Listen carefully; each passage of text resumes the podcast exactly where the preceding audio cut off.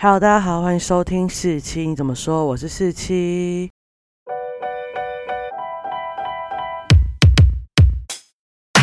今天呢，我去看了《当男人恋爱时》的口碑场。这出电影要在四月一号上映嘛？那他在二六到二八这个五六日，他开了口碑场，所以大家可以先去看看。那因为我一开始看到这部片的预告的时候，我就觉得，天呐，徐伟宁加邱泽。这种组合不去看会不会太损失了？看到有口碑场的时候，我就想说不行，我一定要成为很早看到这出戏的人，所以我就马上抽去看。那当男人恋爱时呢？这部剧。不算是原创的，因为它是改编一个韩国电影，叫做《不标准的情人》，由黄正明跟韩慧珍演的。因为我没有看过《不标准的情人》，所以我也不能评价它改编的怎么样。不过这出戏，如果你没有知道这个前提的话，基本上你去看，你不会觉得它是一个韩国的故事，它真的是太台湾、太写实了。那这出戏很简单，很简单的讲，它就是一个巴拉爱情故事。那你可以想象，就是一群超级会演戏的人，加上一个巴拉爱情故事。我说超级会演戏，不是只有邱泽跟徐伟宁哦，这里面的配角有蔡正南、钟欣凌、蓝伟华，还有杨静，这基本上全部都是大牌的啊。蔡正南在《花甲男孩转大人》这部片，就是让大家证明他真的是超厉害。钟欣凌去年的《我的婆婆真可爱》，大家也知道他多么会演戏，这两个都是金钟视帝视后。那蓝伟华呢？他也是荆州师弟，这完全就是超大咖演员群啊！所以一个故事架构没什么问题的巴拉爱情故事，加上一群很会演戏的人，一定会中啊！基本上就是一定会中。然后让我想到了《爱的迫降》，就是《爱的迫降》也是一个巴拉的爱情故事啊，只是找两个很会很会演戏的人来演，就让我有这种感觉。所以你要跟我说它好不好看，我想说。其实蛮好看的，就是以一个爱情故事来讲，他演的真的非常好，故事架构也很吸引人。那他主要是个什么故事呢？就是男主角他其实是一个靠讨债为生的流氓，他其实算是蛮有人性味的流氓吧，就是他会依不同的债主的状况，就他可能不会完全收起他原本应该收的状况。所以如果有人跟他说：“哦，我是为了要帮小孩看病，我是为了要帮我。”岳母看病，他就会心软，然后就会少收一点，让他自己回去被他的那个老板骂。这样，那他在一次去要塞的过程中呢，遇到了女主角，那他就突然就爱上女主角，就一见钟情啊。没看过那么漂亮的女生吧？我看到徐伟宁，应该蛮多人都一见钟情的。在这次当中，他就想要追这个女主角，但那女主角就是臭脸，就是完全不想要理他。然后就经过许多尝试之后，他就跟那女主角说：“好，那你不要还债，不过呢，你要陪我吃饭。那你只要陪我吃饭或是散步，我就画一格。等到那一个他的合约的格子填满之后呢，就不用还了。然后就在这样吃饭的过程中呢，他们慢慢就。就有一些卸下心防啊，互有好感的状况，结果就发生了一件事情，改变了一些事情，最后又发生了一件事情，然后最后 他们就有个结果这样。因为前面这段我没有想要剧透，所以就大概大家听一下。那我基本上觉得它就是很感人的一个爱情故事了。然后那时候我就想说，这种巴拉的爱情故事我有什么好哭的？结果 这种话就是不能讲太快。我真的前面就觉得，我还甚至说，哦，这个表情很值得哭，就看邱泽的表情，然后哦，徐伟宁这个哭戏演的真好，很值得哭，但我都没有落泪。结果他们导演在最后一段连续三个蹦蹦蹦，我就整个哭到不行。然后我去的东南亚秀泰，我一哭完马上就亮灯。我告诉你，最感人的地方，哭完之后电影就结束了。东南亚秀泰就直接亮灯，我就看到我们同场看的每个都这边。然后灯又很亮，就一直遮，然后一直擤鼻涕，然后一直擦眼泪，就知道大家一起都感觉到最后一段真的很好哭。那最后一段到底多么好哭，大家一定要去电影院感受一下。那依照惯例呢，我也会说一下我对这部电影有的几个关键词。那我这次有选出三个，第一个是台位，第二个呢是深情守候。第三个呢，就是底层生活。台位这个部分呢，就是这出戏的一个蛮重要的亮点吧。就这出戏，它抬的真的是很厉害，就很不出戏。你在乡下都会有的感觉，就是男女主角装饰、装扮、小细节，什么身上佩戴的玉，或是他讲的话，这些都很符合他想要营造的台湾感。那里面有些情节呢，也很符合乡下的会人遇到的状况，例如。邱泽第一幕就在那边啃甘蔗，哎，我好像没有看过哪部台湾电影就有那么认真的在拍一个人在啃甘蔗，他啃人大概快十分钟吧那段，然后再来就是互助会，邱泽不是讨债的嘛，那他们就是以蔡妈妈互助会这个名义做讨债集团，那他就是互助会嘛，所以呢，你还不出钱的时候，就会有人去关心你的生活，完全就是互助会。再来就是饭局妹啊，或卖肾。然后还有彩虹笔，就是他不是要画他的那个合约吗？然后邱泽是拿彩虹笔把它画的。彩虹笔就是我们从小到大一定会用的东西。然后就看到有一幕，邱泽就在那边一直换颜色哦，瞬间想起我小时候跟国中、高中哎。再来，女主角的工作地方是农会，那农会不是都会抽号码牌叫号吗？那这段它也是有一个梗埋在这边，然后很活灵活现的呈现，就有点像《消失的情人节》的邮局的感觉，完全就是异曲同工之妙。不管是邮局还是农会，真的就是生活在台湾人生活周遭一定会去的地方，一定会看到的地方。所以就我觉得这部分都处理的非常好。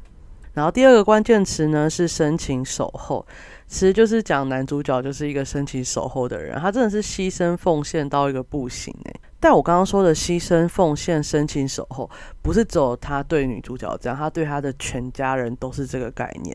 那再讲就剧透了，大家一定要去看他多么的深情，多么的牺牲。第三个部分呢，就是他在描述的是社会底层的人物。男主角是个讨债集团的算二当家吗？就是第二个，就算大哥吧。那女主角呢是个农会的员工，我一直以为农会员工的生活不会苦成呃女主角这样。不过因为她刚好爸爸住院，所以她有一笔很重的医疗费的负担啊。他们就是在讲一个底层的生活，所以整个出戏我没有看到什么所谓上游人士，连中产阶级都很少看到，就是一群每天为了活下来，每天为了不死要吃饱。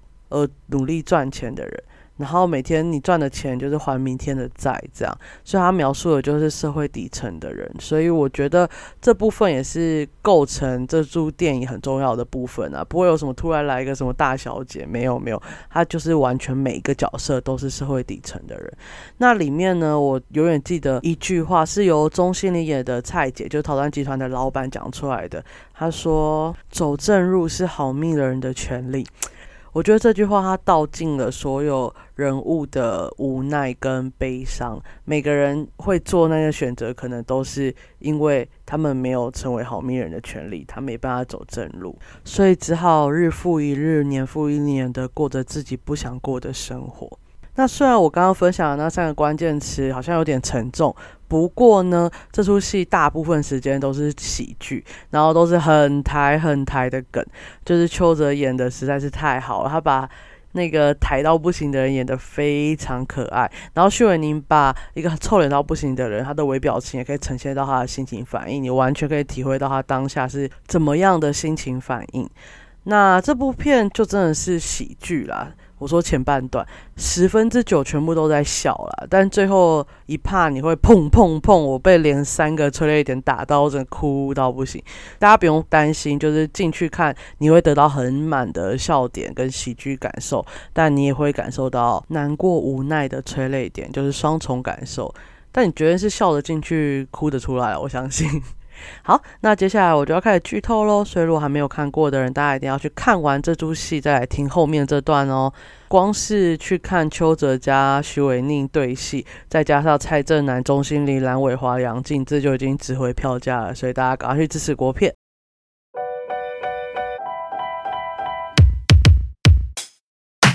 好。那基本上它就是一个芭乐爱情故事嘛，所以这个故事走向你们就去看就会懂。那我其实想要提的是几个我觉得眼睛为之一亮的亮点。第一个呢，就是男主角他特别喜欢吃粉蒸肉。我不知道大家有听过粉蒸肉吗？因为我爷爷超级超级爱吃粉蒸肉，所以通常我们家每个月吧，或是每几个礼拜就一定会煮一次粉蒸肉。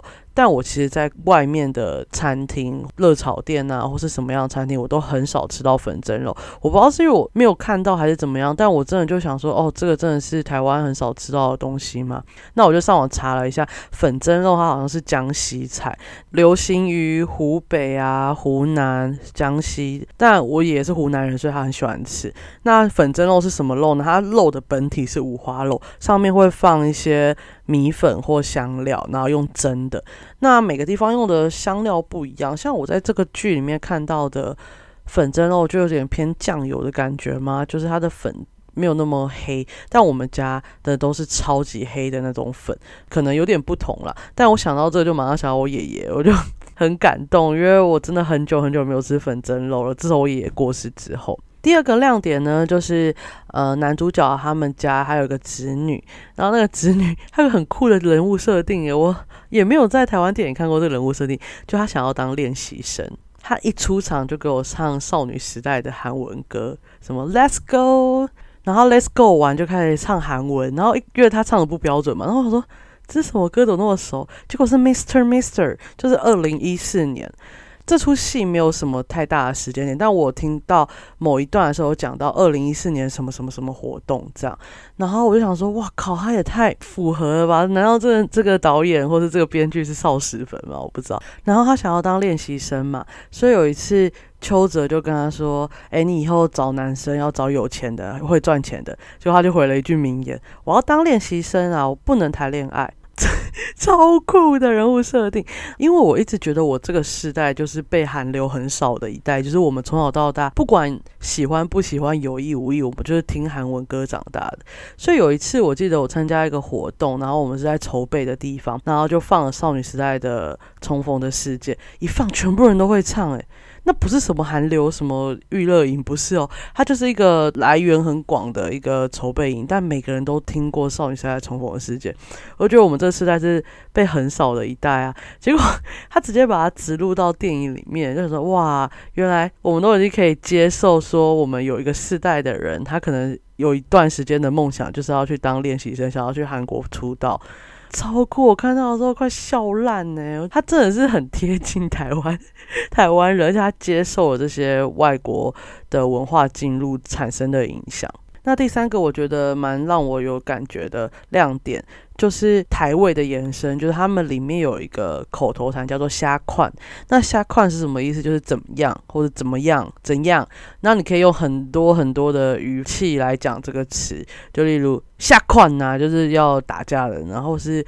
煮一道菜，像女主角就煮一道菜给男主角的时候，他就说下款就是怎样，就是问他到底觉得怎么样，各种语气。所以我不知道，如果这出戏真的最后大红，我自己觉得这出戏是会大红啦，毕竟真的没什么太大的 bug 或问题。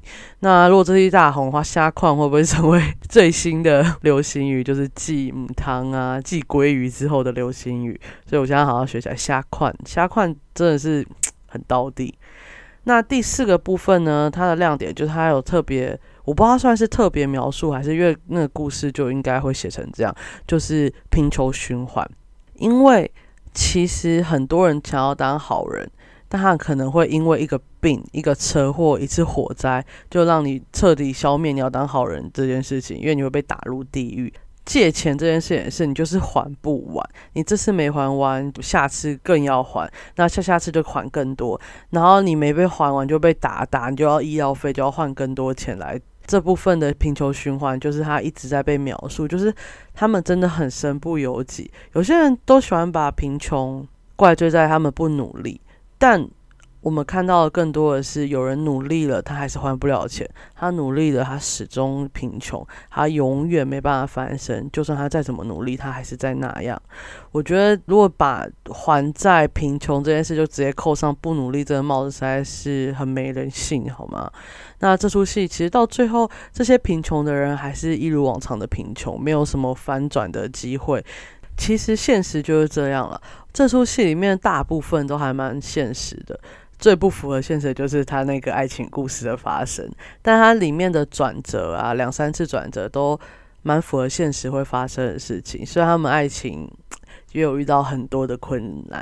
我不想剧透太多啦，因为那个爱情故事就是那样，那个故事线就是这样，所以我讲太多也没有用。反正就是它不太是一个一帆风顺的爱情故事，它会因为现实呃分手，呃永不见面之类的。那最后跟大家聊一下，我刚刚有说。前面我一直笑嘛，后面突然砰砰砰三个催泪点，然后让我哭到不行嘛。我前面真的就是一直在找说，哦，这里是他藏的催泪点，所以一定会有人哭。哇，徐伟宁的哭戏演的真好，邱泽真的是表情太厉害，演的真好，但我都没有哭。结果他最后在很猝不及防的时候塞了三个我受不了的催泪点，还有我大哭，然后大哭完。电影就结束了，实在是很可恶。那我跟大家分享一下，就是最后一段呢，哦，这里是完全剧透哦，所以没看的真的不要 不要不要继续听。最后一段呢，那个男主角就知道他自己日子不多了，所以他就跟他爸爸谈话的时候就说：“我真的有要把你的媳妇带回来了，但我要怎么跟他说我要离开？我们没有缘分。我觉得如果没有我，他会过得比较好吧。”然后他就恳求，我觉得我哭的点是这里，他就恳求他爸爸说：“我不在的时候，你做他爸爸好不好？”我听到这句话，我就整个眼泪飙下来啊！因为我刚刚说这个男主角是个深情、牺牲、奉献的人，对女主角也是，因为女主角爸爸后来过世了，所以他发现他自己也没办法陪伴。女主角的时候，他就在找一个人，并且请他去陪伴女主角。他想要把这些都安排好才走，而且他也觉得女主角最需要的就是陪伴，所以他就是不是给他很多钱留给他，而是找一个人去陪伴他。但是，但是，但是，他爸爸有点老年痴呆，就是蔡正南演的那个角色后期有点老年痴呆，所以他是又把一个重担丢给。他的女朋友吗？我那时候看的时候有点问号，不过我那时候还是觉得他要安排好一切再走这件事很让人感动。那第二个催泪点呢，就是紧接在后的，他死之后有个快递寄到了他哥哥的理发院，然后他哥哥把它打开之后就痛哭不已，就是一个霓虹灯，因为他在回来之后发现他哥哥。理发店外面的霓虹灯呢坏了，而且已经是修不好的状态，所以呢，他就在死前买好这个霓虹灯，然后拜托别人把它寄过来。也是一种他的人物设定的延伸啊，因为他的牺牲奉献，他就是要顾全好这个家。其实说实在，他会去讨债也是因为他哥哥，因为他哥哥呢投资失败去借钱，那他就去找那个蔡姐借钱，然后最后他还不出来嘛，所以他就去求蔡姐。然后蔡姐看他的样子，就觉得那你不然就来帮我讨债啊，所以他才可以顶住他哥哥那个欠债的部分，慢慢还。那这也是他放弃他。人生就是为了家庭付牺牲奉献的一部分，所以他哥哥才会痛哭不已。就是他去讨债也是他造成的，他连死后都愿意照顾这个家，然后照顾他这个哥哥。最后第三个催泪点呢，我觉得最厉害的就是最后的最后，全部人都还记得他。有一天女主角下班的时候，她看到了男主角的爸爸。女主角呢，就把她爸爸带回家，就照顾她家人。那她爸爸为什么会去找女主角呢？就是因为她爸爸想起了他答应男主角的承诺，所以这段呢，就让我感觉到每个人都记得她。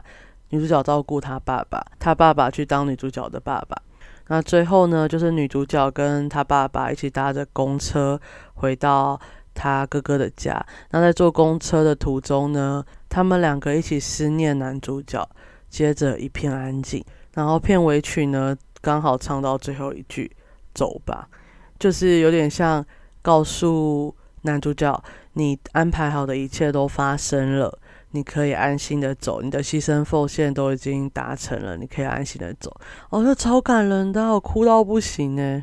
好，这就是我觉得它感人的地方。那我还想要跟大家分享一个我觉得全剧全剧最甜蜜的地方，因为这出电影甜的地方真的很少。因为前面女主角在讨厌男主角，后来就是有一些问题、一些事故上面没有机会甜，但有一小部分啊，有一些小部分的甜戏。但我觉得最甜最甜就是最后一段，那时候男主角呢在男主角哥哥的理发院，然后他哥哥要帮他剃胡子，这时候大嫂就说了一句话哦。